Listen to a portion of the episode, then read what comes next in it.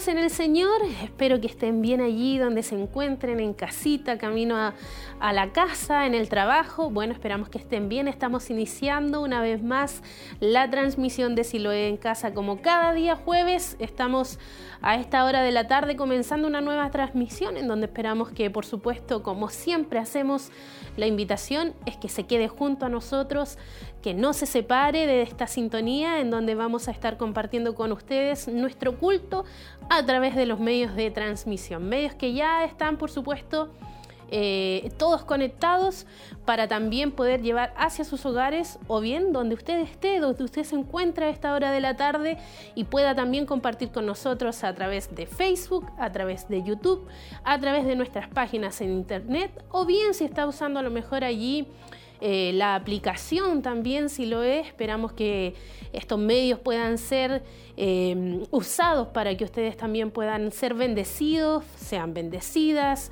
eh, puedan recibir la administración de parte de nuestro Dios. Así que quédese junto a nosotros, no se separe, como decía ya, de la sintonía, sino que compartamos este tiempo en la presencia del Señor, un tiempo breve, muy cortito lo que vamos a estar en este tiempo, pero sin lugar a dudas será de mucha bendición para nosotros, de un enriquecimiento espiritual en donde vamos a poder escuchar palabra del Señor. Recuerde usted de que siempre será esa nuestra mayor eh, bendición que es poder recibir palabra y es el mayor propósito también que tenemos como medio, que usted pueda ser bendecido y bendecida por Dios en esta jornada de día jueves. Como decía, estamos comenzando, estos minutitos que usamos son previos al, inicio de esta transmisión de lleno de lo que se hará Silo en casa. Nuestros hermanos del grupo Renuevo ya están ahí en el altar ensayando algunas alabanzas que estarán entonando en unos pocos minutos más y mientras tanto nosotros les motivamos a prepararse,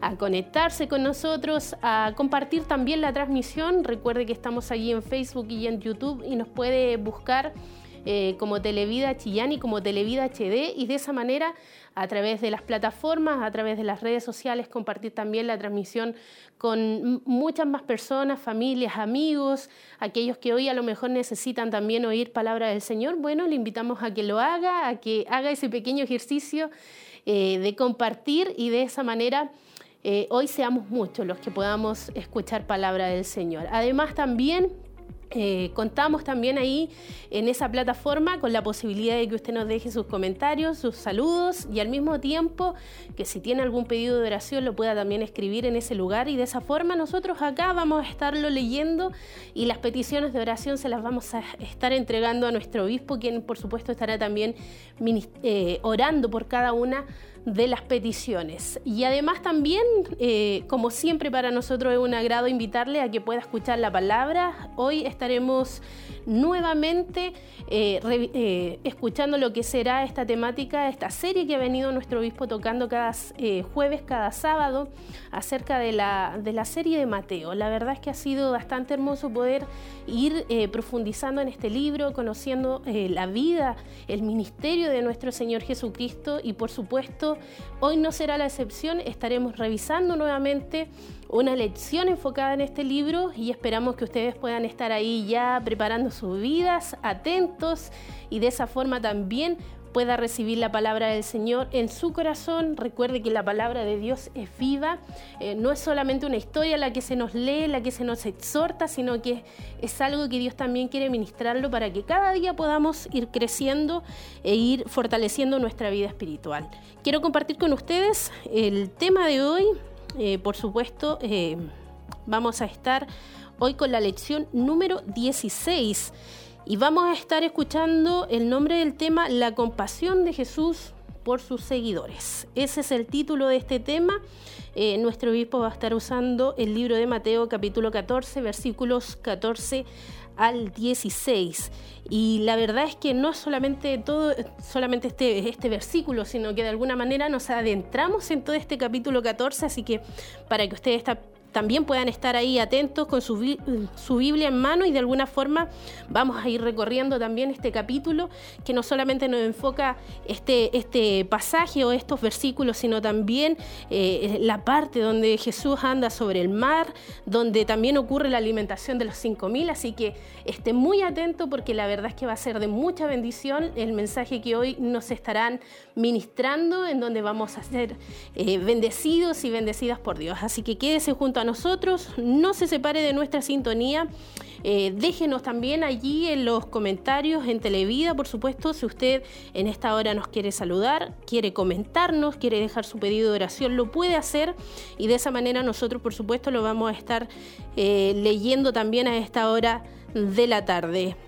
Eh, estoy revisando acá lo que es la página en Facebook y nos llegó un saludo de nuestro hermano Misael Bonilla, que está ahí, por supuesto, atento también a la transmisión y está compartiendo con nosotros a esta hora de la tarde. Junto también esperamos que también muchos más hermanos puedan estarnos ahí comentando, saludando, compartiendo también esta transmisión que para nosotros es importante porque de alguna forma vamos llegando a muchas personas, a muchas familias que hoy a lo mejor eh, están viviendo alguna situación, alguna eh, alguna realidad que no conocemos, pero a través de este simple eh, gesto, esta simple acción, al apretar compartir o copiar el enlace, vamos a bendecir a muchas personas que a lo mejor están allí con alguna necesidad y hoy es importante que nosotros también podamos ayudar en esto compartiendo la transmisión. Así que búsquenos allí en Televida, hay unos que nos usan eh, o nos ven, mejor dicho, a través de Televida, la plataforma digital, o nos escuchan en, en, Emaús, en la radio. Bueno, búsquenos allí en Facebook, Facebook si usted tiene redes sociales. Eh, nos puede buscar allí, nos puede buscar también por YouTube y por supuesto nos estará ahí ayudando también a poder masificar la transmisión que estamos realizando en esta tarde. Vamos a estar eh, algunos minutitos con ustedes. Siempre es bueno poder estar compartiendo con ustedes y por supuesto esperamos que muchos más puedan estar ahí también eh, siendo parte de esta hermosa bendición que no solamente es para nosotros que estamos acá, sino que es para ustedes que están en casa, que están en sus trabajos, que van de camino a lo mejor después de una jornada laboral o, de estudiante, no lo sabemos, pero están allí. Esta es una bendición para que usted pueda ser fortalecido por el Señor y ministrado. Así que gracias también a nuestra hermana Paulina Riquelme, que está ahí el Señor diciéndonos que el Señor le bendiga, por lo tanto sabemos que ahí también nuestra hermana está atenta a la transmisión, está junto a nosotros y se va a quedar también con nosotros en esta jornada para poder poder escuchar palabra del Señor. Estaba recién, hace unos momentos también, eh, hablando, leyendo, por supuesto, el título del tema de hoy, que es acerca de, eh, como decía acá, de la serie de Mateo. Hemos estado ya en la lección, vamos ya en la lección número 16, estamos en el capítulo 14 y hoy va a llevar por nombre este tema, la compasión de Jesús por sus seguidores. Así que busque usted el libro de Mateo, capítulo 14, versículos 14 al 16. Busque su Biblia, tenga la mano y a lo mejor hay algunos hermanos que han estado siguiendo la temática eh, como buenos estudiantes anotando, eh, dándole ahí importancia a algunas frases, a lo mejor algunos textos que nuestro obispo ha estado compartiendo y por supuesto han estado estudiando también estas lecciones que han sido de mucha bendición para cada uno de nosotros. Y por supuesto que esperamos que esta noche no sea la excepción, sino que pueda compartir esta tremenda bendición que es lo más importante, que es poder oír palabra del Señor, recibir la instrucción que Dios tiene para nuestras vidas y al tiempo que esto sea ese alimento espiritual que tanto necesitamos como cada día. Eh, si usted ve, si usted eh, permanece en ayuno por muchos días, su cuerpo se debilita, la verdad es que hay algunas funciones que se van perdiendo. Lo mismo para nuestra vida espiritual es importante, que cada día podamos alimentar ese hombre interior, ese hombre que necesita recibir la palabra y la palabra es el mejor alimento que tenemos y es por eso que queremos invitarle a que pueda estar allí compartiendo con nosotros, que no se separe de la sintonía, que pueda estar allí con su corazón, su mente, eh, atento a lo que Dios tiene para usted en este día de hoy. A lo mejor es bueno pedirle al Señor, eh, háblame Señor, eh, aquí estoy, con mi oído, con mi corazón atento, háblame Señor. Yo creo que muchos tiempo atrás le pedíamos a Él que, Él nos ministrara, que, que, hubiera alguna frase, algún versículo, algún texto que nos hablara a nuestro corazón. Y creo que hoy en esta noche no debe ser la excepción, sino que cada día podamos pedirle a Él, que Él nos hable, que Él nos ministre. Él conoce nuestro corazón, conoce nuestra necesidad, conoce también nuestras realidades. Eh, para nosotros humanamente es imposible, pero sabemos que Dios está ahí, que Dios está junto a nosotros, que nos acompaña cada día, aun cuando nosotros dormimos, Él está ahí atento a nuestra necesidad, nos, nos guarda, nos protege, nos libra, nos cerca, nos dirige, nos encamina. La verdad es que nuestro Dios es maravilloso y creo que en esta noche si usted le pide que Dios les ministre y le hable de una manera especial, Él lo hará porque Él nos escucha y cuando hay una petición que va también en base a esa necesidad de nuestro corazón, de aprender de Él, de poder oírle a Él, Él estará, téngalo por seguro que Dios le ministrará de una manera especial. Así que quédese atento, sigamos compartiendo con ustedes esta bendición que es maravillosa de poder estudiar las escrituras, de poder profundizar en parte, la verdad, eh, sobre todo en este libro de, Mateo, donde hemos podido conocer, como decía anteriormente, la vida de nuestro Señor Jesucristo, el inicio de su ministerio, cómo Él también llegó a la vida de sus apóstoles, cómo los escogió, cómo comenzó ese ministerio en, obrar milagros, sanidades, en mostrar eh, la escritura al, poder cumplirla también a través de Él. Así que es hermoso poder conocer a nuestro Señor Jesucristo no solamente como una historia, como algo que pasó, sino como algo real y lo más importante, que es para nuestras vidas. Creo que hoy más que nunca debemos poner atención eh, poner atención a lo que Dios tiene, a lo que Dios ha preparado para nosotros, para este tiempo y cómo podemos también aplicarlo. Yo creo que cuando escuchamos la palabra del Señor no es solamente para oír, sino también para vivirla y hoy no será eh, la excepción de que podamos recibir palabra del Señor. Quédese con nosotros, estamos a pocos minutos de poder ir ya a lo que es el templo donde estaremos juntos a nuestros hermanos del Grupo Renuevo y por supuesto ellos estarán también alabando, bendiciendo el nombre del Señor, cantando alabanzas junto también a nuestros hermanos. Y ustedes también podrán ser parte donde usted eh, se encuentre en esta hora de la tarde, puede adorar al Señor, puede alabarle a Él, puede bendecirle, así que no se quede ahí eh, quieto, no se quede estático, no piense que Dios no está ahí, porque la verdad es que no solamente es en este lugar físico donde adoramos al Señor, nosotros somos la iglesia del Señor. Y donde estemos, allí hay una iglesia y ahí está la presencia de Dios haciéndose viva en cada uno de nuestros corazones, así que adórele, exáltele donde esté, cante al Señor. A lo mejor algunos dicen no tenemos buena voz, pero la verdad es que a Dios le interesa lo que está en el corazón, más allá a lo mejor del talento que podamos tener, eh, muchos de nosotros no tenemos el talento de cantar, pero sin lugar a dudas Dios ve nuestro corazón, ve la intención y el deseo también de poder gozarnos en su presencia, de poder bendecirles a Él.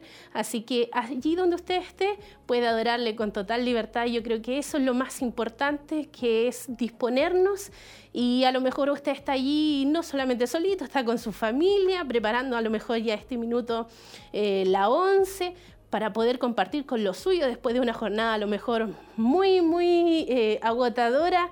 Eh, algunos a lo mejor están en casita, pero no por eso deja de ser difícil a lo mejor la jornada, pero si ha hecho un alto, aprovechelo en esta oportunidad para poder también compartir con nosotros, para adorar al Señor y escuchar la palabra. Como bien venía diciendo, Hoy estaremos siguiendo y continuando con la serie de Mateo y por supuesto va a haber una palabra enfocada también en este libro y seremos bendecidos como siempre Dios lo ha hecho, hoy también lo hará para, que usted y, y nosotros podamos por supuesto recibir palabra del Señor. Y mientras tanto, recuerde también escribirnos allí en Facebook, en YouTube.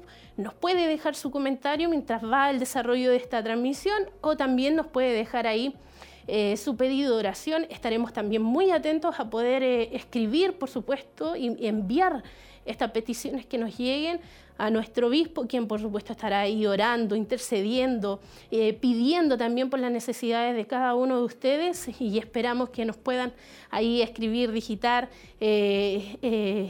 esas peticiones de oración, no importa la que sea, si usted conoce a alguien también y desea que oremos por él, por supuesto también escríbanos allí y nuestro obispo estará orando al final por cada una de las peticiones. Es importante para nosotros, la palabra nos enseña y nos invita a orar por nuestros hermanos, a orar los unos por los otros y a entender también que Él hará conforme a la fe de aquellos que por supuesto le crean a Él. Y quiero invitarles desde ya a que podamos compartir, a que podamos ir al templo y poder gozarnos todos juntos en la presencia del Señor y compartir con ustedes lo que será este, esta transmisión de Siloé en casa.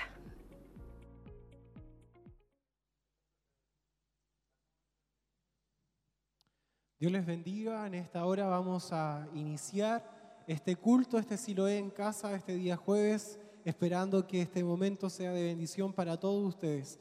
Les invitamos a que podamos aprovechar esta instancia, podamos adorar, bendecir el nombre del Señor, porque Él se lo merece, Él es digno de recibir toda gloria, toda honra, y a Él hemos venido a adorar, a Él hemos venido a exaltar. Allí usted en su casa, eh, donde quiera que usted esté, pueda dejar este espacio para adorar, bendecir su nombre y esté atento a las alabanzas, a la palabra del Señor. Hoy es una oportunidad, es un día nuevo para adorar el nombre del Señor. Él ha sido fiel con nosotros, sus misericordias han sido renovadas a nuestro favor, Él nos ha alabado, nos ha limpiado, nos ha perdonado y hoy estamos aquí nosotros para retribuirle quizás en poco lo que el Señor ha hecho con nosotros. Así que yo le invito a que adoremos el nombre del Señor así como está incline su rostro y vamos a presentarnos delante del Señor para iniciar este silo en casa en la presencia del Señor. Padre, en el nombre de Jesús te damos gracias. Te damos gracias, Señor, por tus bondades. Gracias por lo bueno que tú eres. Gracias por tus misericordias, Señor, y por tenernos en este lugar. Gracias porque te ha placido permitirnos, Dios mío, poder reunirnos hoy Padre, para adorarte, para bendecirte. Gracias por tus bondades, por tu misericordia, Señor. Gracias porque has extendido tu mano, Dios mío, y nos has restaurado, nos has levantado, Señor, y en este día nos tienes en este lugar para bendecirte. En esta hora queremos pedirte, Señor, que te muevas a través de los medios de comunicación, que tu Espíritu Santo pueda ministrar nuestras vidas, Señor, pueda hablarnos, pueda Señor, eh, provocar algo especial, Dios mío, en nuestros corazones. Aquí en nuestros hermanos, Dios mío, ahí a través de, la, de las comunicaciones, tu espíritu pueda moverse de una manera especial. Señor, en este tiempo de tanta necesidad que tiene el ser humano por ti, Dios mío, y que muchos quizás no la reconocen, Señor, pero en esta noche Queremos orar por ellos, oramos por la vida de nuestros hermanos, oramos por la vida de quienes están ahí a través de, del Facebook, a través de la televisión, de la radio, Padre, del Internet. Hay alguien que quizás se topó con, con esta transmisión, Señor, y se quedó escuchando. Padre, a Él bendícele en esta noche. Háblale eh, a través de tu Espíritu Santo, ministra su corazón. En esta noche tú puedas restaurar vidas, puedas alentar, fortalecer a través de tu palabra. Oramos por nuestro obispo, Señor, para que tú le guíes, para que tú le guardes, Señor, y puedas derramar unción, Señor, tuya en su vida. Gracias te damos, Padre, que la alabanza que podamos entonar, Señor, sea agradable ante ti. Entendemos, Señor, que la gloria te pertenece, que en nosotros no hay nada bueno, Señor, y lo, lo que hacemos es por ti, Señor. Honramos tu nombre, Dios mío, porque eres bueno y eres maravilloso. Gracias, Señor, por este momento en tu presencia.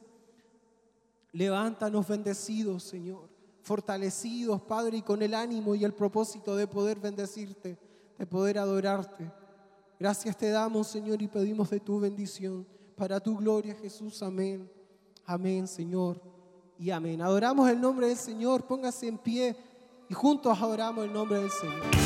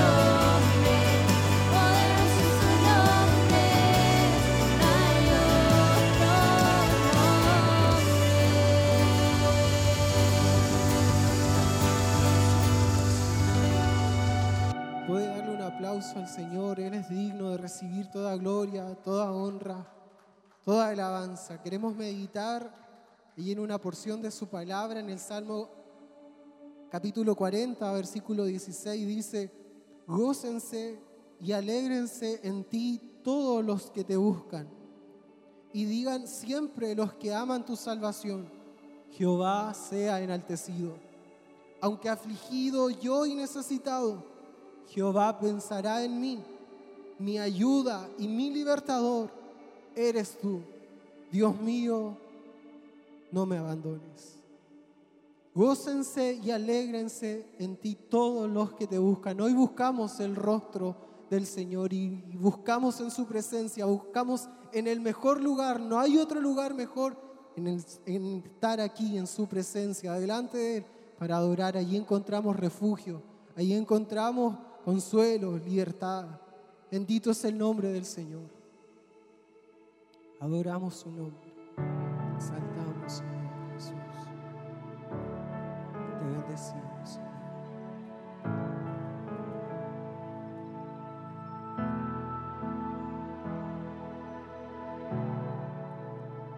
Aquí estoy quieto en el secreto su obra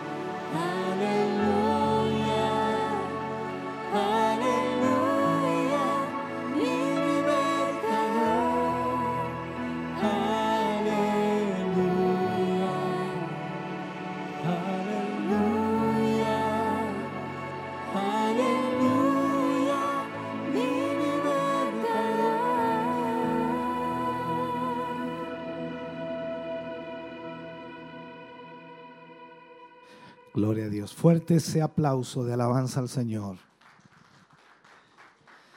Bendito sea el nombre del Señor. Damos gracias a Dios. Puede sentarse mi hermano, mi hermana. Dios le bendiga. Agradecemos al Señor el poder estar reunidos hoy, poder estar juntos para adorar, para exaltar el nombre del Señor. Gracias damos por todos nuestros hermanos también que se unen a través de la televisión, a través de la radio, a través de la internet, que se hacen parte de este culto hoy. Y esperamos en Dios que ellos ya estén siendo bendecidos como nosotros aquí. Sin duda, la presencia de Dios hace la diferencia en cada culto. Y nosotros estamos contentos de poder adorar y exaltar el nombre del Señor. Bendito sea el nombre del Señor. Vamos a, antes de la palabra, antes de ir al mensaje de Dios en esta, en esta noche, recordarles que estamos y seguimos estudiando el libro de Mateo eh, y de esta manera vamos así avanzando poco a poco. Ya vamos en la lección número 14 y de esta manera entramos ya, por supuesto, a, a, a conocer otras áreas de lo que Mateo nos habla. Y es importante poder profundizar en ellos ya que encontramos cosas muy, muy, muy significativas para nuestra vida cristiana. Pero antes de entrar a, la enseñanza, a la instrucción de hoy, vamos a ofrendar y a través de la ofrenda, por supuesto, que usted entrega para el Señor, usted siempre está apoyando y respaldando la obra de Dios. De esa manera, Usted permite que la radio, la televisión, la internet pueda seguir llevando el mensaje de Dios a tantas vidas. Hoy la necesidad eh, de Dios sigue siendo más real que nunca y se necesita, por supuesto, el apoyo, el respaldo de cada uno de nosotros. Para quienes están en el salón, en el templo hoy, hay dos formas de ofrendar. Una de ellas es a través de la cajita de la ofrenda y la otra es a través de Red Bank, allá en la mesita atrás al final. Así que si usted quiere hacerlo de una u otra manera, tiene dos opciones para ofrendar y las dos son viables para bendecir la obra de Dios.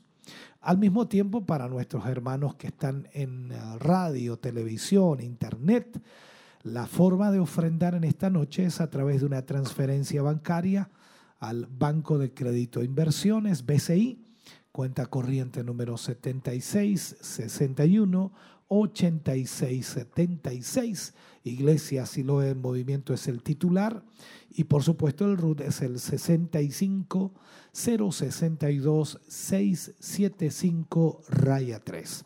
También puede enviar su comprobante a tesorería y también puede llamarnos al 42 2 23 11 33 si no puede hacer la transferencia pero quiere hacer un compromiso o quiere más información, puede hacerlo. Para los que están en televisión, también pueden tomar allí el código QR y ahí tienen toda la información que necesitan para poder apoyar y respaldar la obra del Señor. Esperamos que usted nos apoye, que nos ayude y que a través, por supuesto, de su ofrenda, la obra de Dios siga avanzando, siga adelante. Les invito a orar. Padre, en el nombre de Jesús vamos ante su presencia, dando gracias, Señor, por su gran amor y misericordia. Gracias porque nos permite en esta noche poder estar junto a nuestros hermanos, Señor, en este lugar, reunidos para adorarle, para exaltarle. Y de esta forma también, Señor, nos permite llegar a los hogares de tantos y tantos hermanos. Yo le ruego, Señor, que su Espíritu Santo pueda bendecir aquellas vidas y en este momento, Señor, en que nos disponemos a ofrendar, cada corazón sea tocado, cada vida sea tocada. Trae, Señor, ese espíritu de generosidad. Trae ese espíritu, Señor, de dar para tu obra. En el nombre de Jesús, bendice aquellas vidas, Señor, y multiplica en gran manera, Señor, lo que queda en su poder. En el nombre de Jesús pedimos esa bendición tuya para la gloria de Dios. Amén y amén, Señor. Fuerte ese aplauso de alabanza al Señor. Y canta el grupo Renuevo al Señor y de esta manera ofrendamos para la obra de Dios.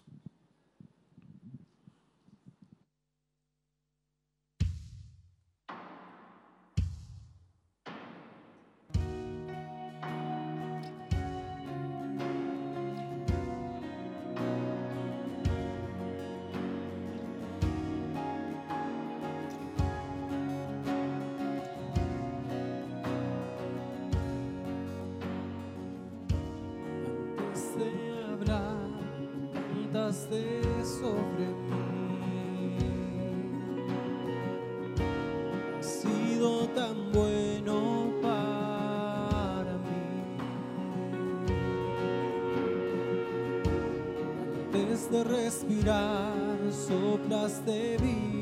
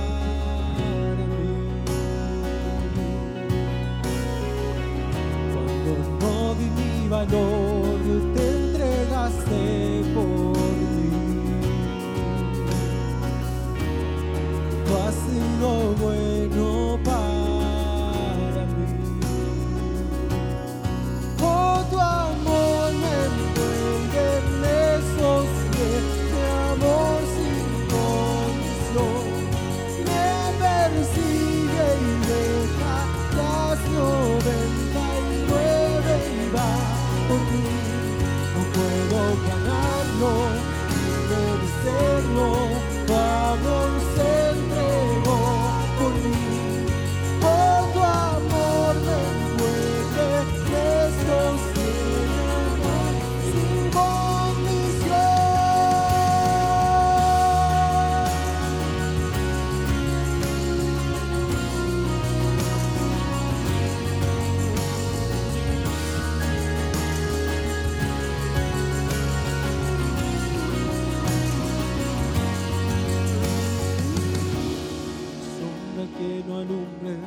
Montaña que no escales para encontrarme.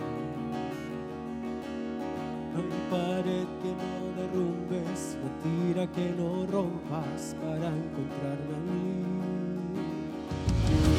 No hay sombra que no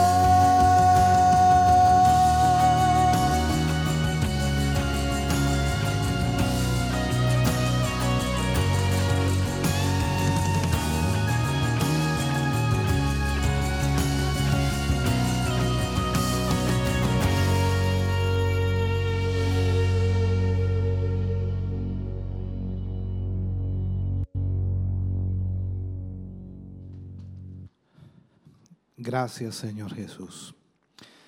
Vamos a ir a la palabra del Señor en esta noche y vamos a abrir nuestra Biblia si la tiene y si no, seguirá la lectura de esta palabra. Vamos a leer en el libro de Mateo, capítulo 14, versículos 14 al 16.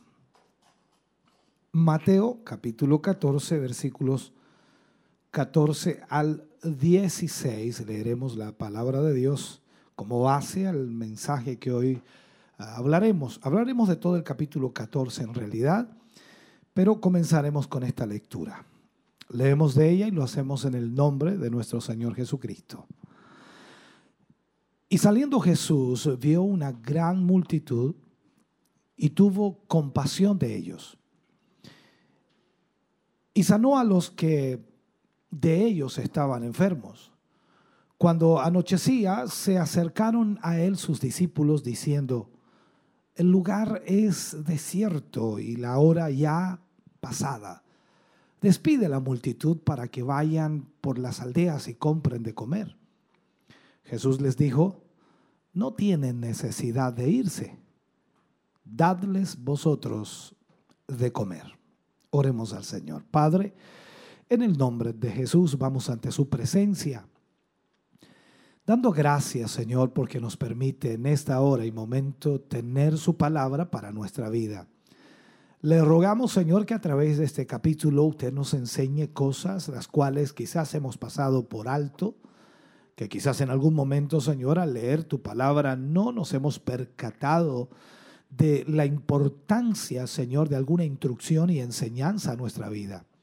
Yo te ruego, Señor, que en esta hora abras nuestra mente y corazón y que nos permitas, Dios mío, poder recepcionar y entender eh, tu palabra en el nombre de Jesús pedimos tu bendición para tu gloria. Amén y amén, Señor. Fuerte ese aplauso de alabanza al Señor. Gloria a Dios. Aleluya. Vamos a hablar en el día de hoy y usar como título en esta lección eh, número 16, tomada del capítulo 14 del libro de Mateo, la compasión de Jesús por sus seguidores. La compasión de Jesús por sus seguidores. Este capítulo 14 inicia con eh, el asesinato de Juan el Bautista. Cuando leemos la escritura y vamos a los primeros versículos del capítulo 14, encontramos allí en el versículo 1 y 2, diciendo, en aquel tiempo Herodes, el tetrarca oyó la fama de Jesús y dijo a sus criados, este es Juan el Bautista que ha resucitado de los muertos. Y por, por eso dice, eh, actúan en él estos poderes. Aquí vemos en estos dos versículos el acontecimiento que recordará, por supuesto, un hecho pasado y está recordando un hecho pasado. Esto fue el martirio de Juan el Bautista, la muerte de Juan el Bautista. Conforme a la fama de Jesús, y la fama de Jesús crecía, se extendía, se escuchaba, se oía, se comentaba por todas partes, entonces llega también a los oídos de Herodes.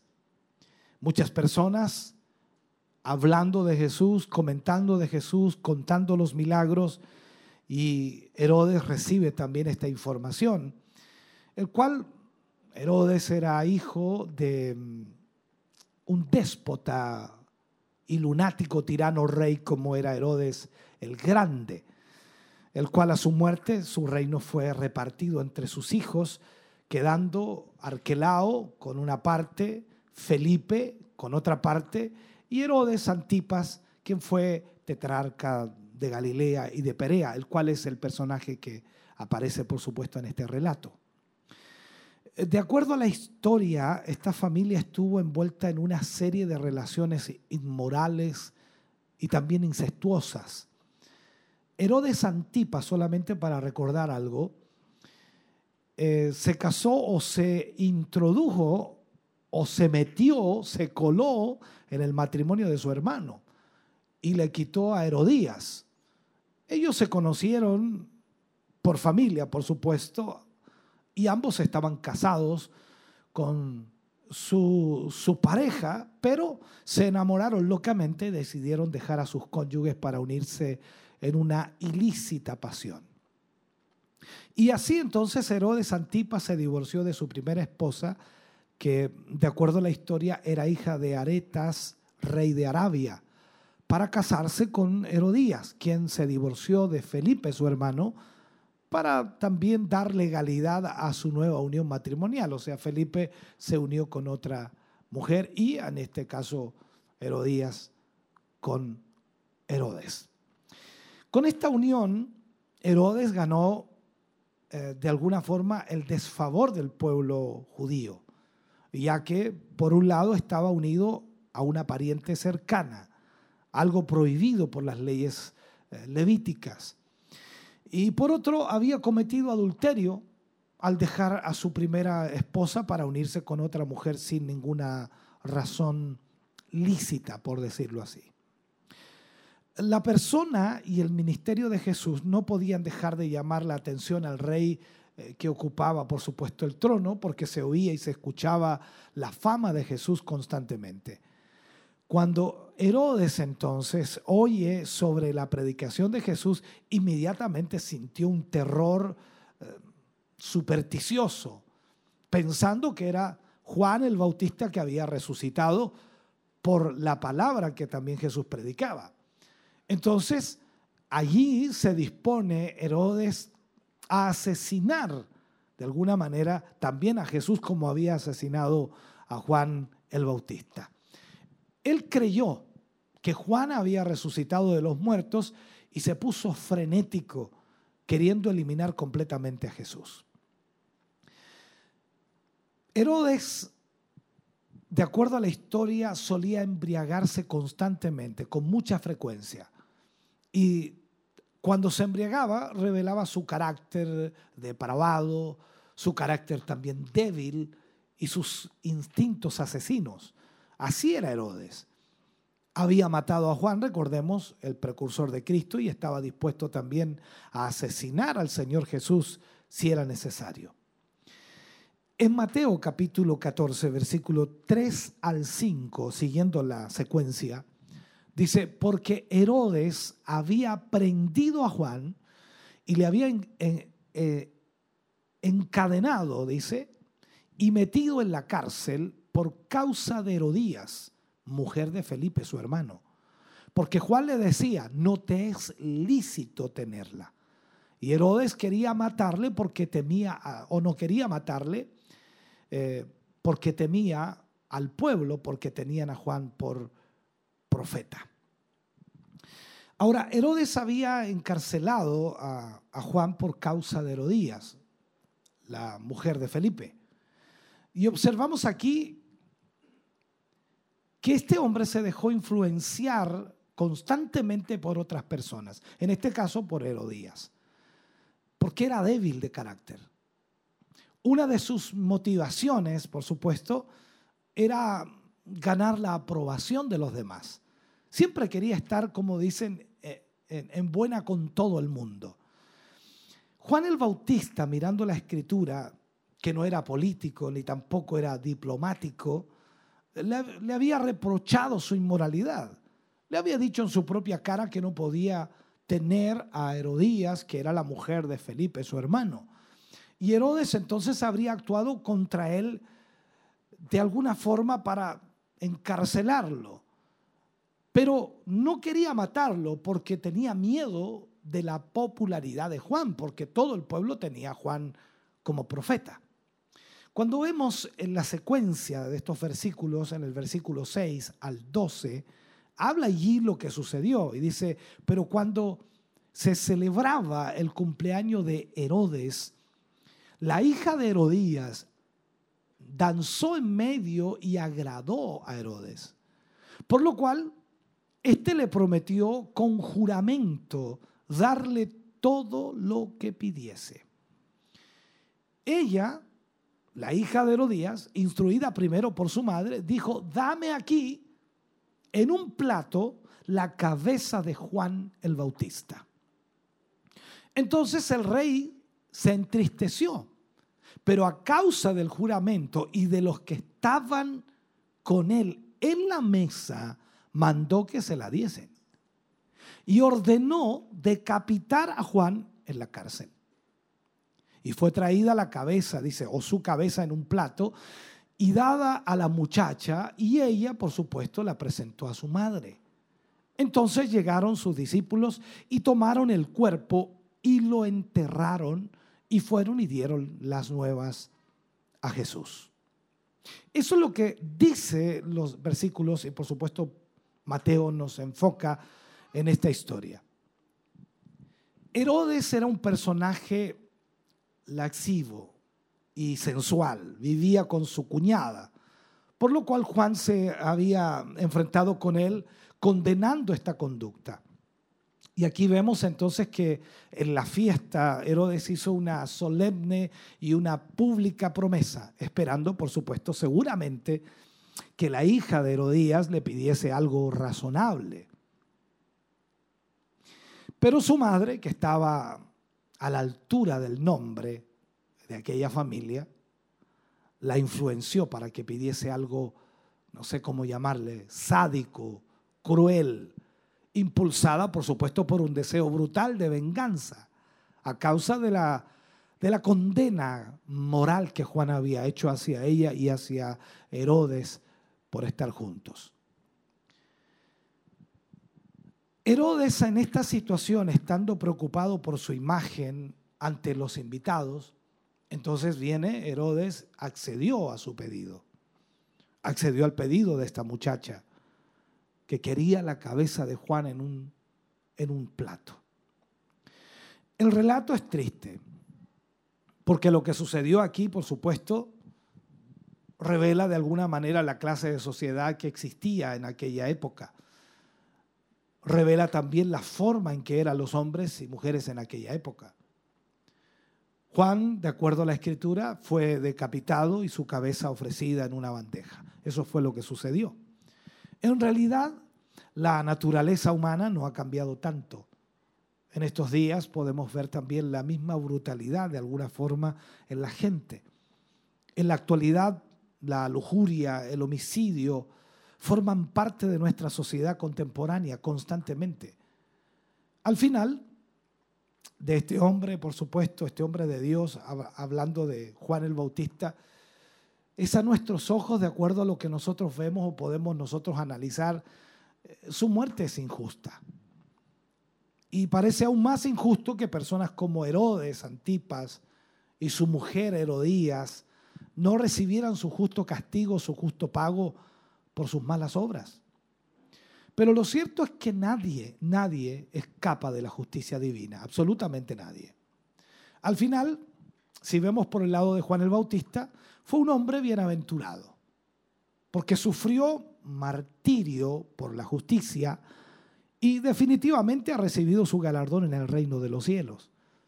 Hoy Juan está en la gloria, está en la presencia de Dios, disfrutando de lo que usted y yo un día también vamos a disfrutar.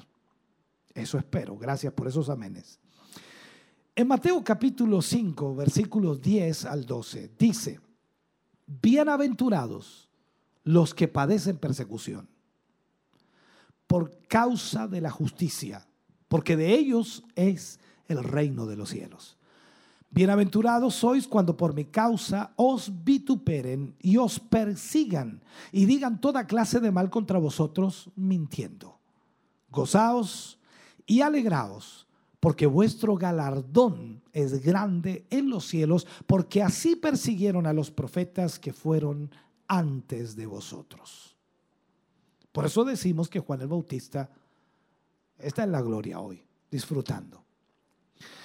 Cuando Juan fue decapitado en aquel día, de acuerdo a la Biblia, lo que estábamos leyendo, los discípulos de Juan fueron a retirar el cuerpo y lo enterraron. Y luego informaron a Jesús de su triste muerte. Pero qué bueno, no sé si lo puedo enfocar, pero qué bueno es saber que este hombre cumplió valerosamente la misión que Dios le había encomendado. Y ahora había pasado a descansar a la presencia del Señor. Eh, lógicamente, nosotros decimos es injusto lo que le pasó a Juan, pero él cumplió. Él venía a preparar el camino para el Señor.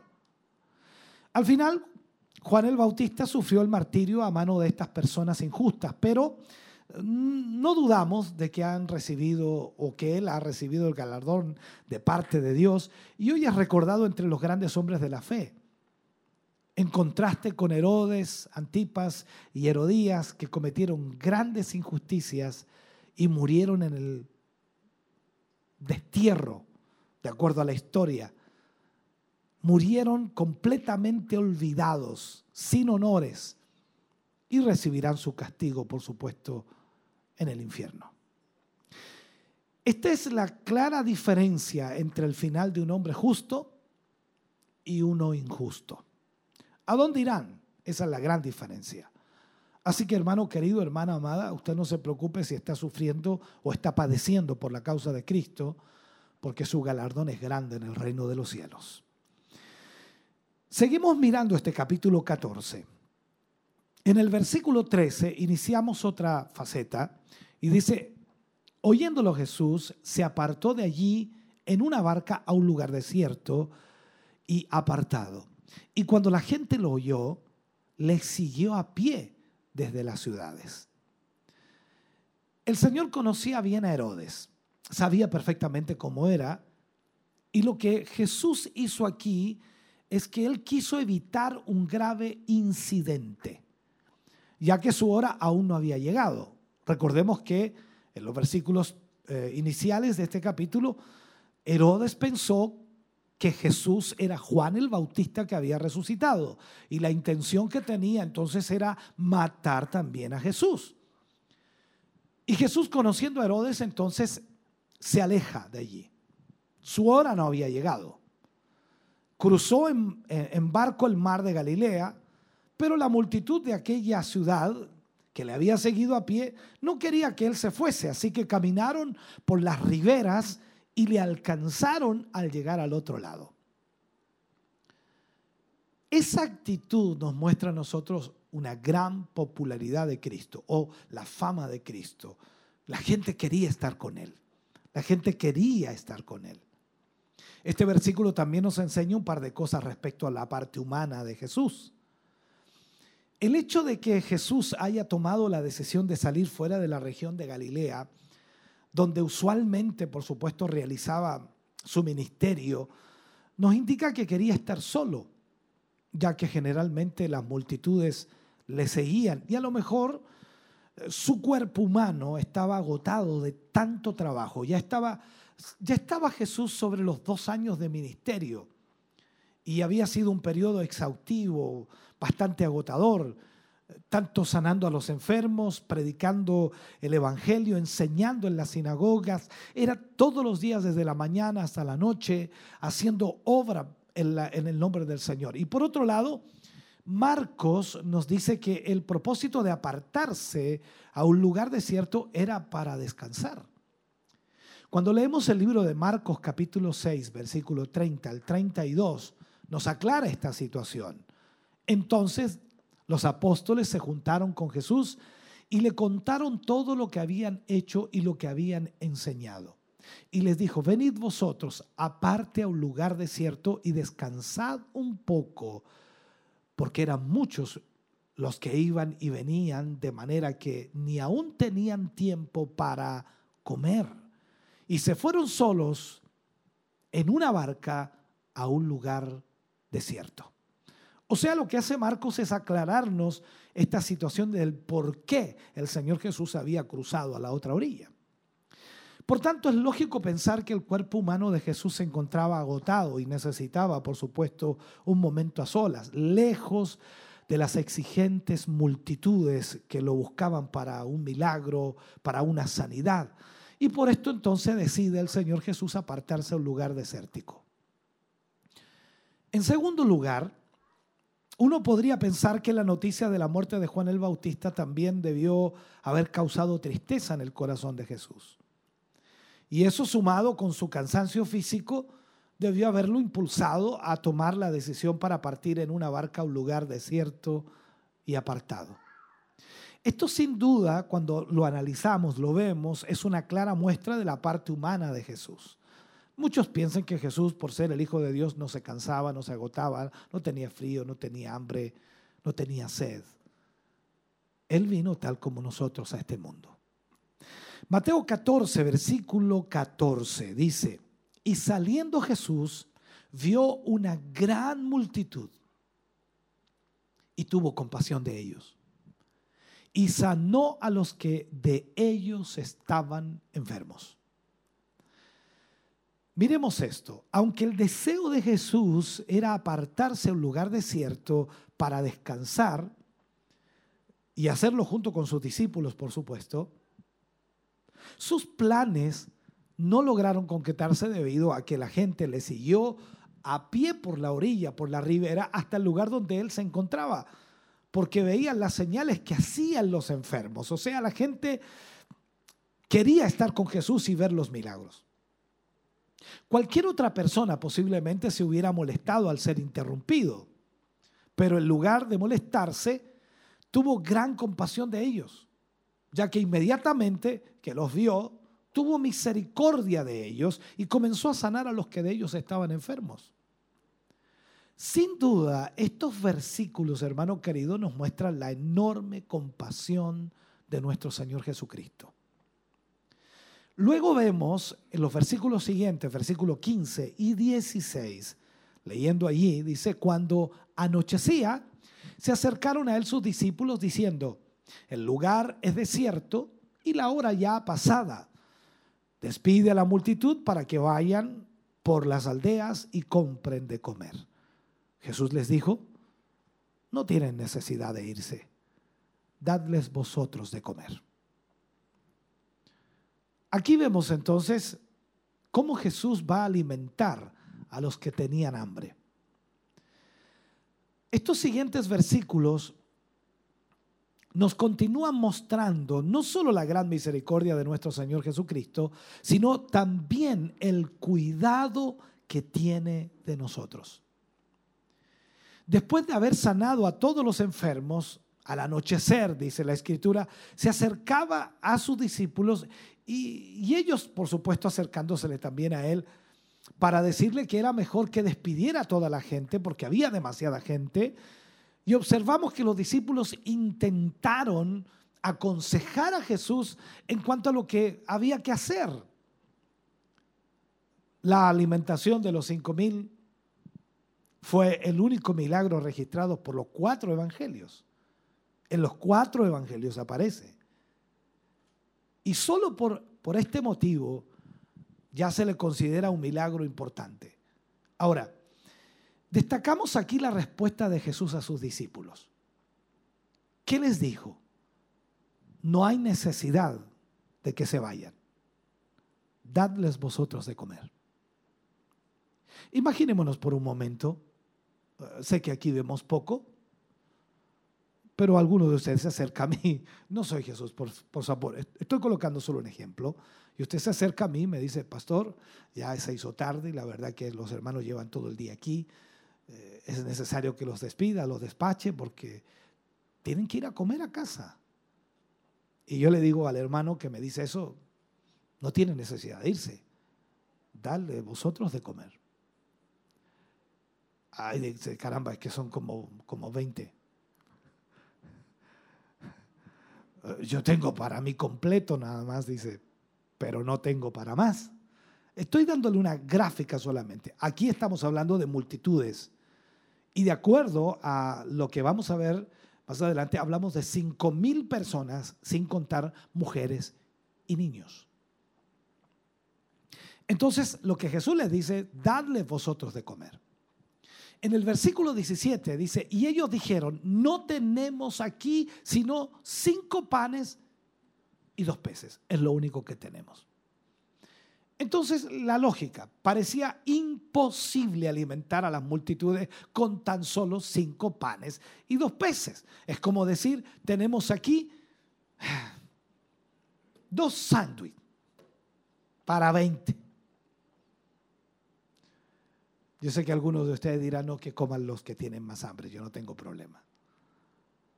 Pero hay que alimentarlos a todos, entonces estoy tratando de darle el ejemplo. ¿Qué podían hacer los discípulos con cinco panes y dos peces?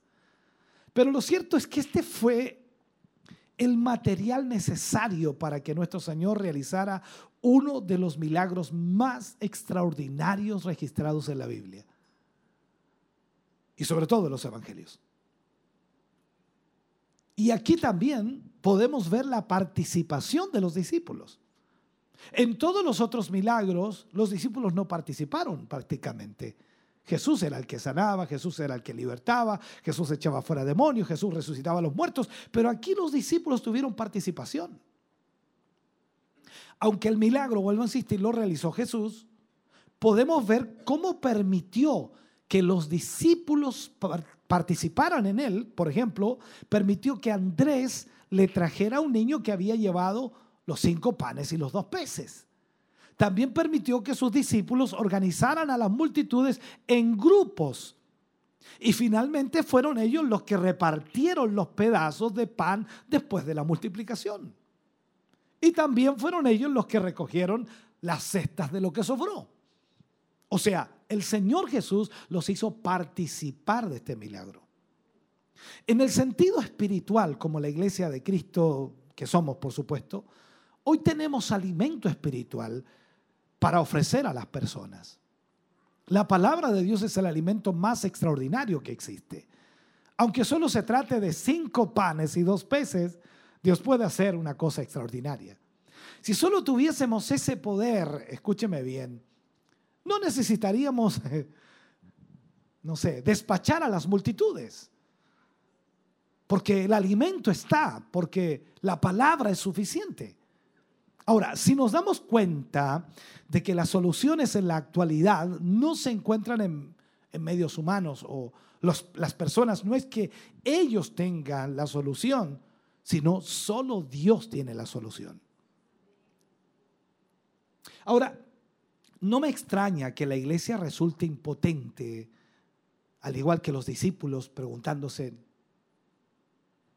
no tenemos, tenemos solo cinco panes y dos peces. En Mateo 14, 18 dice, Él les dijo, traédmelos acá. Ellos le dijeron, tenemos solo cinco panes y dos peces. él le dijo, traédmelos acá. Me encanta esta respuesta. me imagino la mente de los discípulos, ¿qué va a hacer con los panes? Eh, yo sé lo que usted pensó inmediatamente. Si alguien le dice eso, es como la, la viuda cuando el profeta Elías le dice, dame a mí primero. Usted diría, no, pues este se los va a comer y yo qué voy a comer después. Pero Elías le dijo, si tú me das a mí primero, Dios dice que la harina ni el aceite escaseará hasta que vuelva a llover.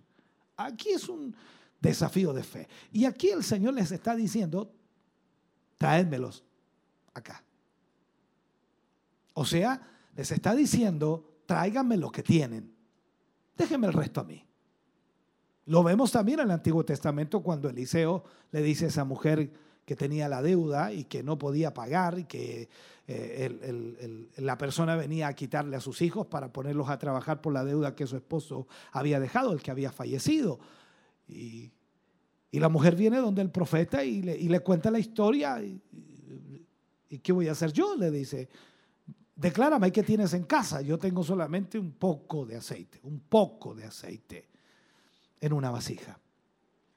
Y él le dice, pide vasijas prestadas, anda, todas las que puedas, y enciérrate con tus hijos en casa y llénalas.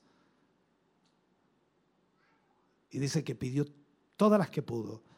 Y cuando llenó la última vasija, cesó el aceite. Aquí vemos los milagros de Dios. Aquí la pregunta es, ¿estamos dispuestos a ceder cualquier cosa que tengamos y permitir que Él sea el que nos dirija y que nos guíe en cómo disponer de ello? Lo que aquel muchacho le trajo era su comida, su merienda, como le llaman también, ¿no? Para, para el día. Y podría habérselos comido todos, sin duda, durante el día. Pero no sé qué pasó, no se los comió y ahí los tenía, cinco panes y dos peces. Tráigamelos aquí, le dijo él. Aquí podemos ver un principio espiritual muy importante en cuanto al sostenimiento y también la, satisfacción de nuestras necesidades. Dios puede suplir nuestras necesidades en todas las áreas de nuestra vida. Y es poner a los pies de Jesús lo poco que tengamos, porque Él lo va a multiplicar. Como creyentes, como hijos del Señor, hemos visto la multiplicación de Dios de mil maneras. Nuestra despensa, el gas que no se acaba, el azúcar que no se termina, el arroz que dura tanto. Era un kilo solamente, pero yo no sé cómo dura. Eso es la realidad de Dios, el milagro multiplicador de Dios. Veamos el versículo 19 de este capítulo 14. Dice, entonces mandó a la gente recostarse sobre la hierba y tomando los cinco panes y los dos peces y levantando los ojos al cielo, bendijo, partió y dio los panes a los discípulos y los discípulos los discípulos a la multitud. Este versículo es extraordinario. No tengo el tiempo para tratarlo porque aquí hay un mensaje tremendamente extenso.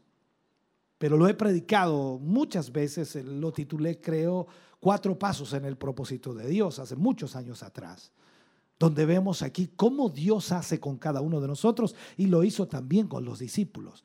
No hay ninguna forma de no cumplir con este requisito o no hay forma de que nosotros podamos ser usados por Dios si no cumplimos este requisito. Primero, que lo que hace, el Señor nos toma. Luego nos bendice. Luego nos parte. Y después nos entrega. Eso es lo que hizo con estos panes. Él los tomó, los bendijo, dio gracias a Dios, partió y dio los panes a los discípulos y los discípulos a la multitud. Entonces, después de bendecir los alimentos y partir los panes, los entregó a los discípulos y estos lo entregaron a toda la multitud. Eran cinco mil hombres sin contar mujeres y niños. Así fue como aquellos hombres que habían o que, se habían apresurado a indicar a Jesús que, que tenía que despedir a la multitud, se encontraron ejerciendo de garzones, sirviendo a la multitud, entregando el alimento. ¿Cómo habrá sido ese momento, no? Yo creo que usted ha tenido la oportunidad de ver alguna película y sobre todo a mí me encanta la película de, del Evangelio según San Mateo. Si tiene la posibilidad de verla, véala, por favor. Me encanta esa película, porque está basada en el libro de Mateo totalmente y, es maravillosa. Ahora, es impresionante lo que tiene que haber sucedido allí. Al mismo tiempo, aquí nos muestra cuál debe ser la función nuestra. O sea, esta es la función y el servicio específico de los discípulos y también de nosotros.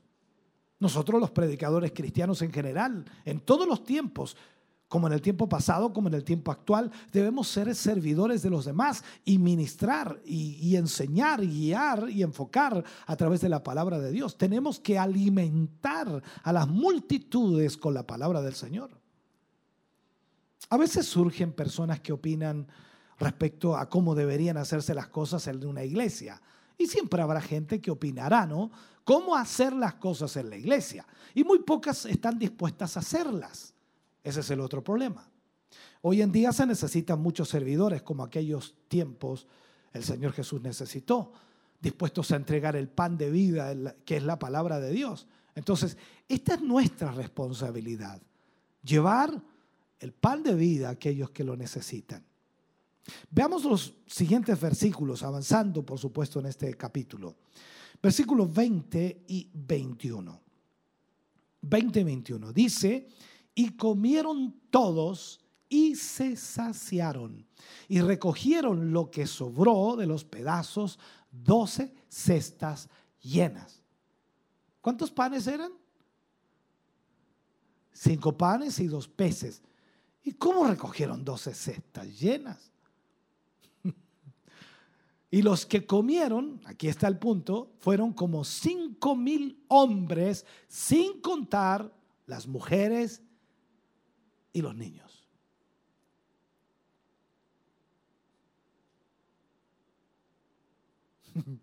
Aquí nos ponemos a contar, ¿no? ¿Cuántos hombres hay? ¿Cuántas mujeres hay? ¿Cuántos niños hay? No los voy a contar para que no haya un problema posterior. o sea, vivimos nosotros en una sociedad bien provista de alimentos. Quizás nos resulta difícil entender que una, que una gran parte de la población mundial puede haberse eh, ido a dormir con hambre ayer por la noche. Porque nos falta aquella sensibilidad que Jesús mostró por las necesidades del ser humano. No nos cabe en la cabeza que alguien no tenga que comer porque esta sociedad se ha acostumbrado a tenerlo todo. Y sobre todo los que ya llevamos muchos años sobre esta tierra, entendemos que es así. Hemos visto pobreza, hemos visto de todo, pero vemos que hoy es sumamente fácil, mucho más fácil que antes. Ahora, en este milagro Que hubiesen sobrado doce cestas llenas indicaba que todos tenían el estómago lleno. ¿Cuánto puede comer una persona? No se me ocurrió haber buscado, ¿no? ¿Cuánto come una persona con hambre? Yo sé que nosotros tenemos diferentes formas de comer, ¿no? O sea, algunos comen mucho, otros comen poco, en fin, estómago más chico, más grande, no, no lo sé, pero imaginemos, no sé cuánto comerá una persona en un almuerzo, en una once, no lo sé. Yo conocí gente que le ponían una panera de pan y se la comía completa. No me mire así, por favor, no era yo. Pero hay gente que come mucho. Ahora, eran cinco mil hombres sin contar mujeres y niños. Sería demasiado agregar una mujer y un niño para cada hombre. O sea, si nosotros agregamos, ¿no? Y decimos, bueno, si eran cinco mil hombres, pongamos, eh, ¿cuántas mujeres quiere poner usted? Más mujeres que hombres. La hermana le tiene fe a las mujeres, amén. Y no está lejos de esa realidad, porque las que seguían al Señor eran más mujeres que hombres. Entonces, veamos esto. Podríamos igualar las cifras. Cinco mil hombres, cinco mil mujeres, cinco mil niños.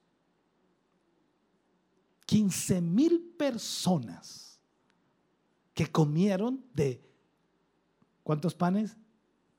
Cinco panes y dos peces. O agrande la tortilla si quiere. No, e, no era una, ¿cómo se llama? Una yuya, era una tortilla. Y era una tortilla grande. Aunque la grande como la grande nunca daría para 15 mil personas. Este milagro entonces nos enseña que Jesús puede saciar todas nuestras necesidades, ya que Él es nuestro buen pastor que vela por nuestro bienestar. Recordemos lo que dice el Salmo 23, versículo 1. Jehová es mi pastor. A veces se queda usted con Jehová es mi pastor. Pero ¿qué dice? Siguiente, nada me faltará.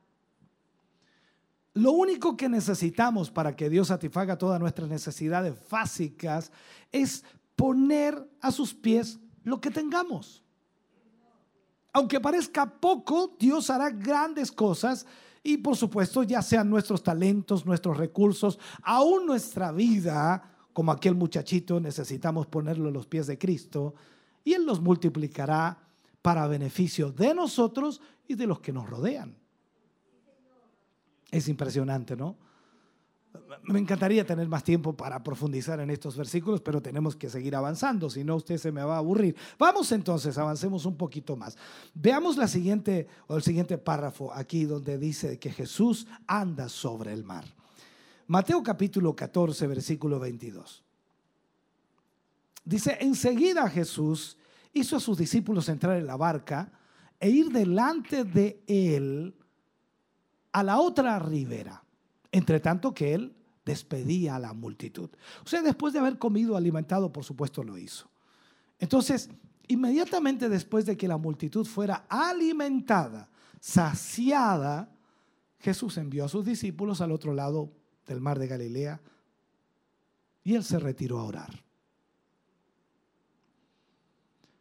La expresión enseguida denota urgencia, movimientos rápidos.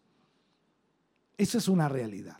Y en estos versículos vemos a Jesús pidiéndole a sus discípulos que entraran en, una barca y se fueran delante de él a la otra ribera mientras despedía a las multitudes. Pero la pregunta que nos hacemos es lógica. ¿Por qué lo hizo? ¿Por qué no se fue con ellos? Creo que esa pregunta nos podemos hacer, ¿no? Claro que sí. Veamos qué dice Juan acerca de esto. Juan capítulo 6, versículo 14 y 15 dice, aquellos hombres entonces, viendo la señal que Jesús había hecho, dijeron, este verdaderamente es el profeta que había de venir al mundo. Pero entendiendo Jesús que iban a venir para apoderarse de él y hacerlo rey, volvió a retirarse al monte él solo. Mira lo que captó el Señor allí. El milagro de la multiplicación de los panes y los peces había sido tan sorprendente que la gente quería volverlo rey. Imagínate un rey que alimente todos los días tu vida.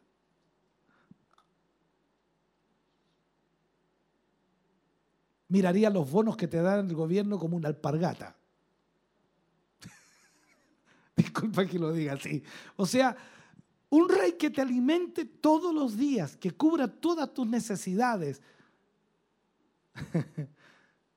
Entonces, lógico que querían hacerlo rey.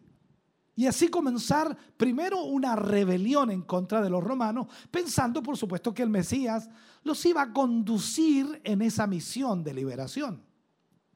Pero lo cierto es que Jesús en realidad no estaba allí para conducir una rebelión, ni siquiera para liderar una liberación espiritual. O sea, perdón, Él estaba para liberar una la condición espiritual de los hombres, pero no para conducir una revolución que tuviera que ver con la política o la fuerza humana. Él venía a instaurar un reino en el corazón de los hombres. Entonces fue por eso que Jesús pensó enviar a sus discípulos adelante, a la otra ribera, porque conociendo a los discípulos, el Señor dijo, si estos me quieren hacer rey, los discípulos capaz que también aboguen por lo mismo. Recuerda que tenía Judas ahí. Y Judas era el que más quería que Jesús usara su poder para destronar a Roma. Por eso lo traicionó. Entonces, mientras él clamaba o calmaba, perdón, a las multitudes, y luego decidió apartarse él a orar, lógicamente, por lo que estaba ocurriendo, los discípulos iban ya en la barca avanzando hacia la otra orilla. Veamos unos versículos más, 23 y 24. Mira lo que dice. Despedida la multitud, subió al monte a orar aparte y cuando llegó la noche estaba allí solo. Esto es impresionante. Logró apartarse solo. ¿Cómo lo hizo? No lo sé. La multitud pensó que se iba en la barca, seguramente, posiblemente, no lo sé. Y ya la barca, dice, estaba en medio del mar azotada por las olas porque el viento era contrario. El Señor estaba en las montañas, en el lugar de oración. Los discípulos se encontraban abajo en el mar de Galilea en una tempestad, en la oscuridad y en lugar o en un lugar de peligro. Es una imagen apropiada para nuestro tiempo, ¿no? ¿Dónde nos encontramos hoy? En un lugar de peligro. Pero recordemos algo, nuestro Señor Jesús ha ido al Padre. Dice que Él está sentado a la derecha de Dios. ¿Y qué está haciendo? Intercediendo por nosotros. Una vez dije, y eso lo vuelvo a repetir, si el diablo pudiera matarle, ya lo habría hecho. Si el diablo pudiera matarme, ya lo habría hecho. Pero usted dice, ¿por qué no lo ha hecho? Porque Él intercede por mí y por ti. Él está sentado a la diestra del Padre intercediendo por nosotros. Tal como los discípulos estaban en medio de la tempestad, Jesús estaba orando. Hoy en día nosotros nos encontramos aquí abajo en un mar agitado por la tempestad y el peligro el coronavirus y todo lo que pueda venir.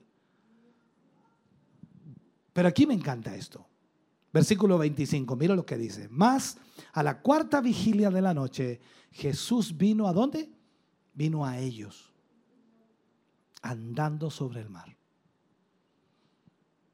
A la cuarta vigilia, lo que significa que era entre las 3 de la mañana y las 6 de la mañana. O sea, significa que los discípulos llevaban un buen tiempo luchando con la tempestad. Esto nos sugiere que estaba bastante oscuro, lo cual también debió haber causado un ambiente de mayor temor al verse ya cansados y las olas que posiblemente, no sé, los alejaba cada vez más de la orilla. allí habían pescadores, estaba Pedro, estaba Juan, eran pescadores de oficio, sabían lo que era una tempestad en medio del mar. Ellos seguramente habían tenido muchas tempestades, pero parece que esta tempestad que estaban enfrentando era tan grande, era tan tremenda, que nunca la habían vivido. ¿Y qué es lo que hizo el Señor Jesús? Se dirigió a sus discípulos caminando sobre el mar. En lo natural el mar estaba embravecido, en lo natural el, el mar estaba ya casi eh, hundiendo esa barca y el Señor viene sobre el mar. O sea, Él es sobrenatural. Lo natural que te afecta a ti no le afecta a Dios, porque en realidad es sobrenatural. Tus problemas no le afectan a Dios. Y cuando digo no le afectan a Dios, no es que Él no esté interesado en tus problemas o en los míos, sino que me refiero a que esos problemas nunca, nunca permitirá a Dios que te destruyan. Veamos los versículos siguientes, versículo 26 al 31. Y dice, y los discípulos viéndole andar sobre el mar, se turbaron, diciendo, un fantasma y dieron voces de miedo. Pero enseguida Jesús les habló diciendo, tened ánimo, yo soy, no temáis. Entonces le respondió Pedro y dijo, Señor, si eres tú, manda que yo vaya a ti sobre las aguas. Aquí hay mucho, hermano querido. Por eso le digo, no, no tengo el tiempo para poder plantearlo todo. Él dijo, Jesús hablándole, ven.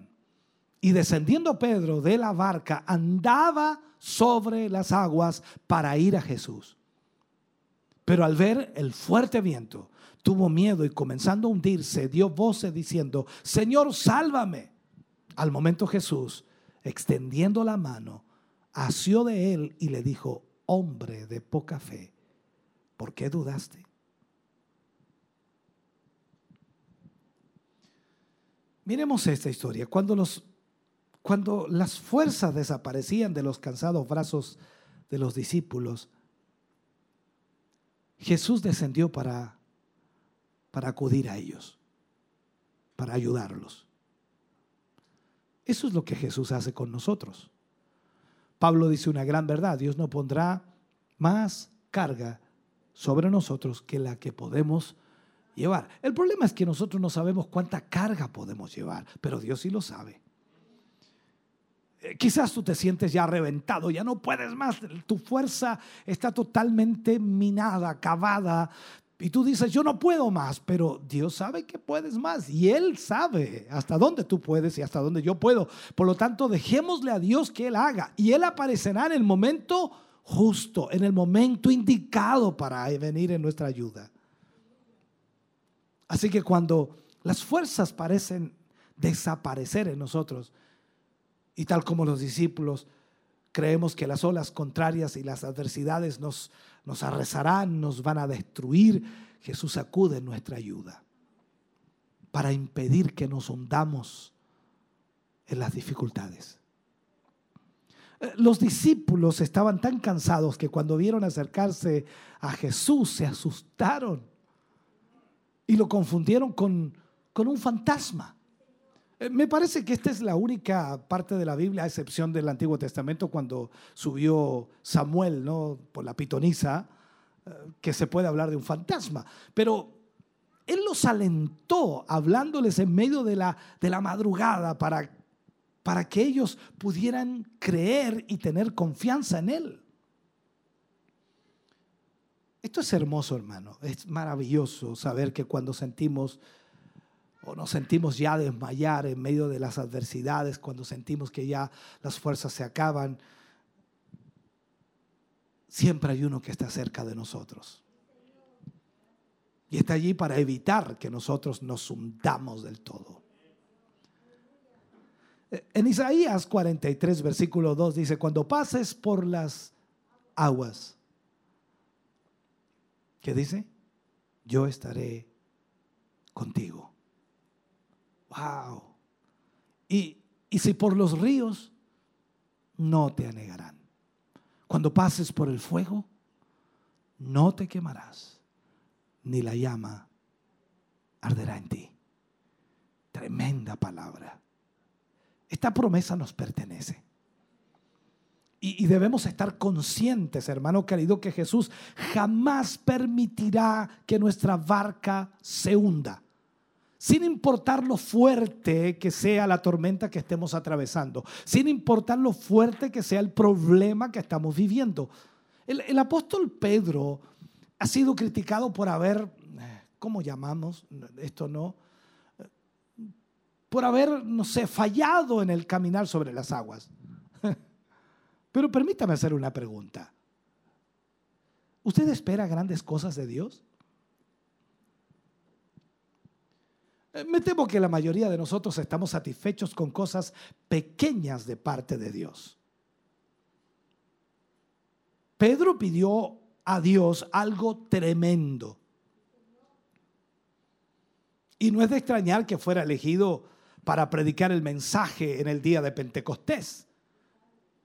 O sea, en esta ocasión, sin duda Pedro apartó sus ojos de Cristo mientras andaba sobre el mar y comenzó a hundirse porque vio las grandes olas, dice la escritura, el viento. Entonces Pedro tambaleó y se comenzó a hundir.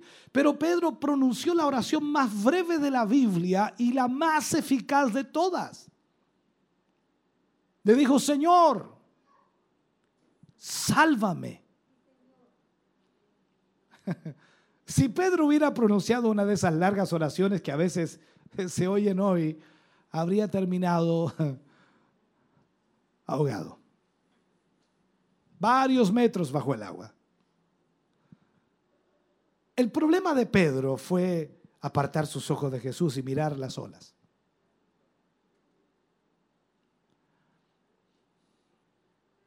Usted y yo vivimos en un mundo en donde vemos las arrolladoras situaciones vemos los problemas, los conflictos, las dificultades. A veces algunos hermanos me llaman o conversan conmigo, me mandan algún mensaje por WhatsApp, me dice, pastor, ¿qué piensa de esto? ¿Qué piensa de esto otro? Yo le digo, hermano, no vea tanta tele. Lo único que le va a pasar es que se va a asustar cada vez más. Mire al Señor. Es que estamos en este mundo, hay que informarse. Claro que sí, hermano querido, pero si la información te asusta, mejor mira al Señor. Eso es lo que le pasó a Pedro. Pedro estaba en medio de una tempestad, Pedro estaba en medio de, las olas, el viento, y tenía por lógica que mirarlos, pero tenía que mirar a Jesús más que las olas, más que el viento. Y ese es el problema de la sociedad hoy día y el problema de la iglesia también, que está mirando más las olas y el viento y no está mirando a Jesús.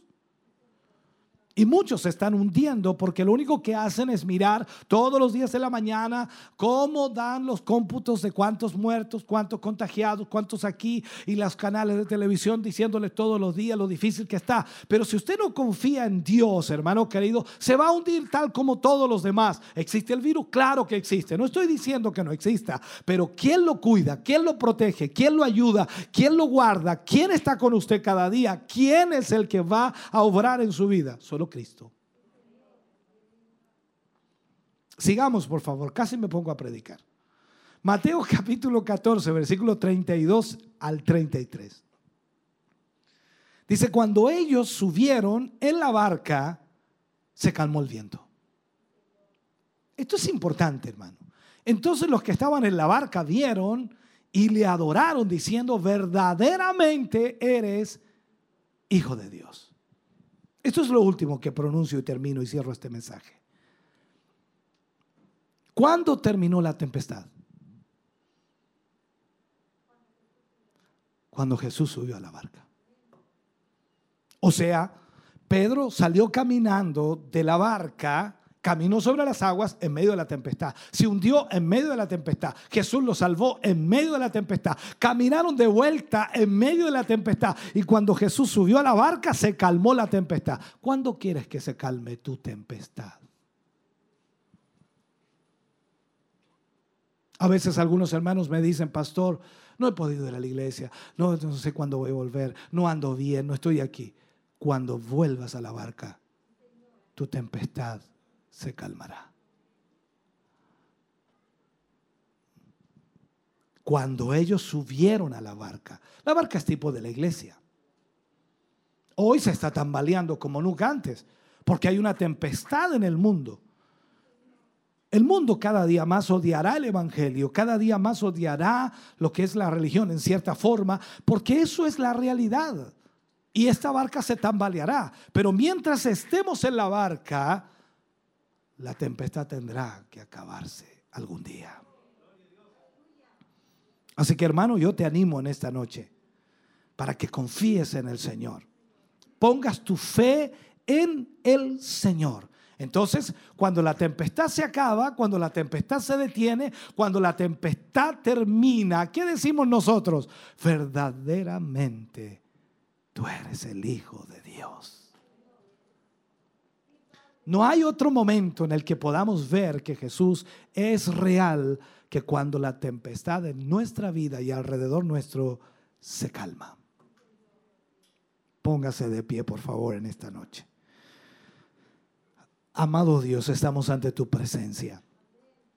Te damos a ti muchas gracias por esta palabra, Señor, que hoy nos has ministrado. Te damos gracias por esta enseñanza y por esta instrucción. Tu palabra nunca vuelve vacía. Oh Señor, tu palabra siempre cumple su cometido, su propósito.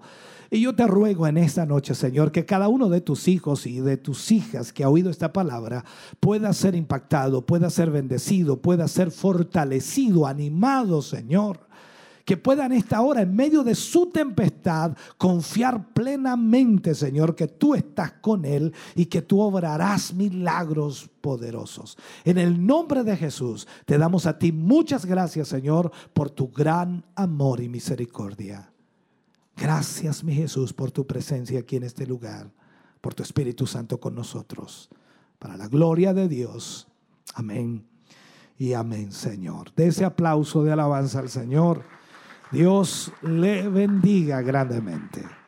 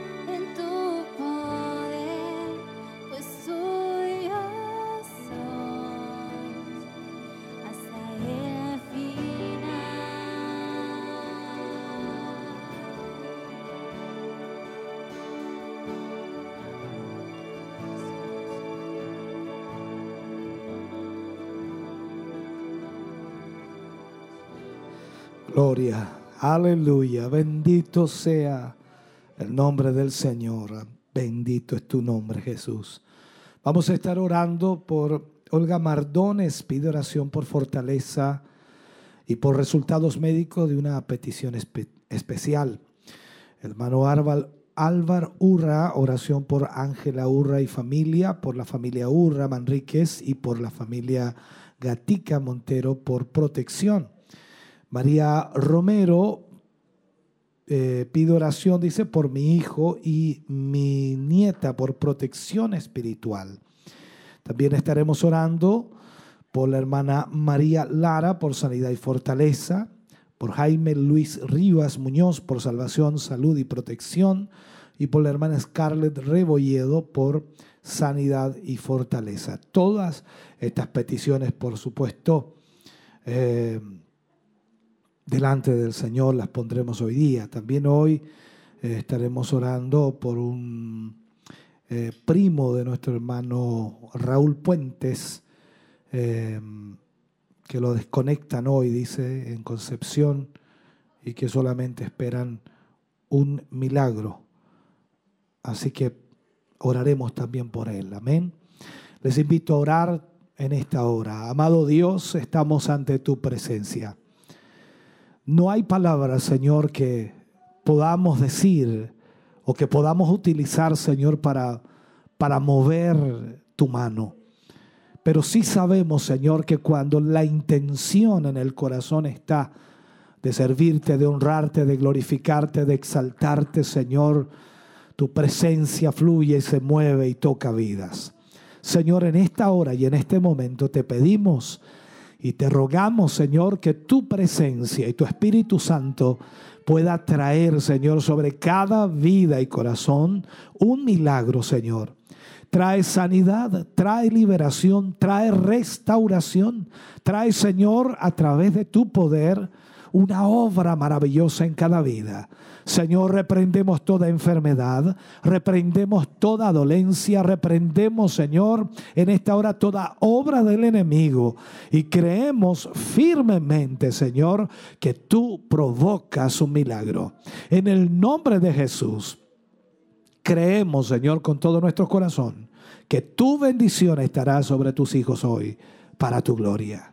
Señor, al cerrar nuestro culto de hoy, al cerrar esta reunión, Dios mío, en donde tú nos has bendecido, nos has hablado, nos has ministrado, yo te ruego y te suplico, Señor, que tú puedas traer fortaleza y bendición especial sobre cada vida cada hogar representado hoy, Señor, sea tu mano protegiéndoles y guardándoles. Así también aquellos, Señor, que hoy nos han escuchado a través de la radio o han visto a través de la televisión o la internet, sea tu presencia, Señor, obrando y que puedan ellos sentir la confianza plena de que tú estás con ellos. Gracias, Señor. Nos vamos contentos, nos vamos bendecidos guardados en el hueco de tu mano, bajo tu bendición. Amén. Y amén, Señor. Fuerte ese aplauso de alabanza al Señor. Aleluya, bendito Dios. Gracias a cada uno de nuestros hermanos, a ustedes que han estado con nosotros hoy, que nos han acompañado en este culto. Recordarles el sábado, estamos a las 7 de la tarde acá, domingo cerramos la semana a las 11 de la mañana. Seguimos, por supuesto, estudiando del libro de Mateo el sábado y el día domingo iniciamos una nueva serie que se llama administradores. Por lo tanto, esperamos que Dios le bendiga a través de cada palabra y cada mensaje que podemos ministrar. Muchas gracias por estar con nosotros. Volvemos a los estudios de Televida. Ahí está nuestra hermana Tracy para dar los últimos eh, saludos y también leer los comentarios de nuestros hermanos en las redes sociales. Dios les bendiga grandemente. Damos gracias a Dios por la oportunidad de haber eh, recibido su palabra, de haberla podido escuchar. Esperamos en Dios que usted también en casita o donde se encuentre haya podido recibir la administración de parte de nuestro Dios y a través de la lectura de este pasaje, de este libro, de este capítulo que pudimos Hoy, por supuesto, escuchar en la voz de nuestro obispo nos damos cuenta del cuidado, de la misericordia que Dios tiene por cada uno de nosotros. Allí estaba plasmado los milagros que hizo nuestro Señor Jesucristo, las sanidades y al mismo tiempo como Dios también eh, a través de, de Pedro pudimos ver ahí cómo Dios también extendió su mano para salvarlos. Así que yo creo que solamente nos resta poder tomar nuestra parte, lo que Dios tenía para nosotros. Si usted en algún o a través de lo que pudo escuchar ve reflejada su vida, bueno, tome esa parte que, que Dios sin lugar a dudas ha ministrado a su corazón y eso es importante poder también entender de que Dios nos está hablando y ministrando eh, de acuerdo también a la necesidad y a lo que necesitamos en el día de hoy. Así que bendecimos su vida y esperamos también que pueda mantenerse también en la conexión el sábado. Ahí nuestro obispo hacía la invitación para que a las 7 de la tarde esté ahí también conectado con nosotros y el día domingo a las 11 de la mañana pueda compartir también si lo he en casa. Algunos saludos que por supuesto nos llegaron en esta noche, en esta jornada de hermanos y amigos que no quisieron quedarse ajeno a esta transmisión, estuvieron saludándonos, estuvieron ahí conectados también desde Minas del Prado, ahí nos llegaba un saludo de una de nuestras hermanas y que por supuesto nos alegramos porque nos damos cuenta que no importa la distancia, no importa dónde nuestros hermanos se encuentren, allí se conectan, allí encienden la televisión, se conectan a través de internet o bien la radio, ha sido una bendición para ellos, así que una alegría tremenda también para nosotros. Nuestro hermano Michael Caro Michel Caro, perdón, dice, Dios les bendiga mi hermana, aquí viéndoles desde mi hogar. Saludo a todos los hermanos y bendiciones del Señor. También nuestra hermana Margarita Donoso nos envía bendiciones. Leíamos también el saludo de nuestro hermano Misael Bonilla, que ahí estaba conectado. Nuestra hermana Ivonne Parra también aquí conectada. Eh, Daniel Seguel dice, viéndoles desde casa, gracias por bendecir nuestras vidas. Eh, Verónica Muñoz era la hermana que de Minas del Prado nos saludaba y por supuesto ella esperando la palabra. Y también Marisol Díaz que nos envía bendiciones. Qué bueno es poder saludarles, leerles porque así nos ayuda también a nosotros aquí a saber desde dónde y quiénes por supuesto se conectan en esta jornada que para nosotros es especial porque nos permite compartir con ustedes la palabra del Señor. Y por supuesto invitarles a quedarse en la sintonía de Maús, de Televida a estar en compañía también de estos medios de comunicación y de la programación, que por supuesto está pensada para poder también eh, fortalecer su vida cada día y, y, ser una compañía también durante su jornada. Así que quédese en compañía de estos medios. Nosotros nos despedimos de este lugar, agradecimos a Dios y también a ustedes por acompañarnos en esta noche. Que tenga una muy buena noche y que el Señor les bendiga.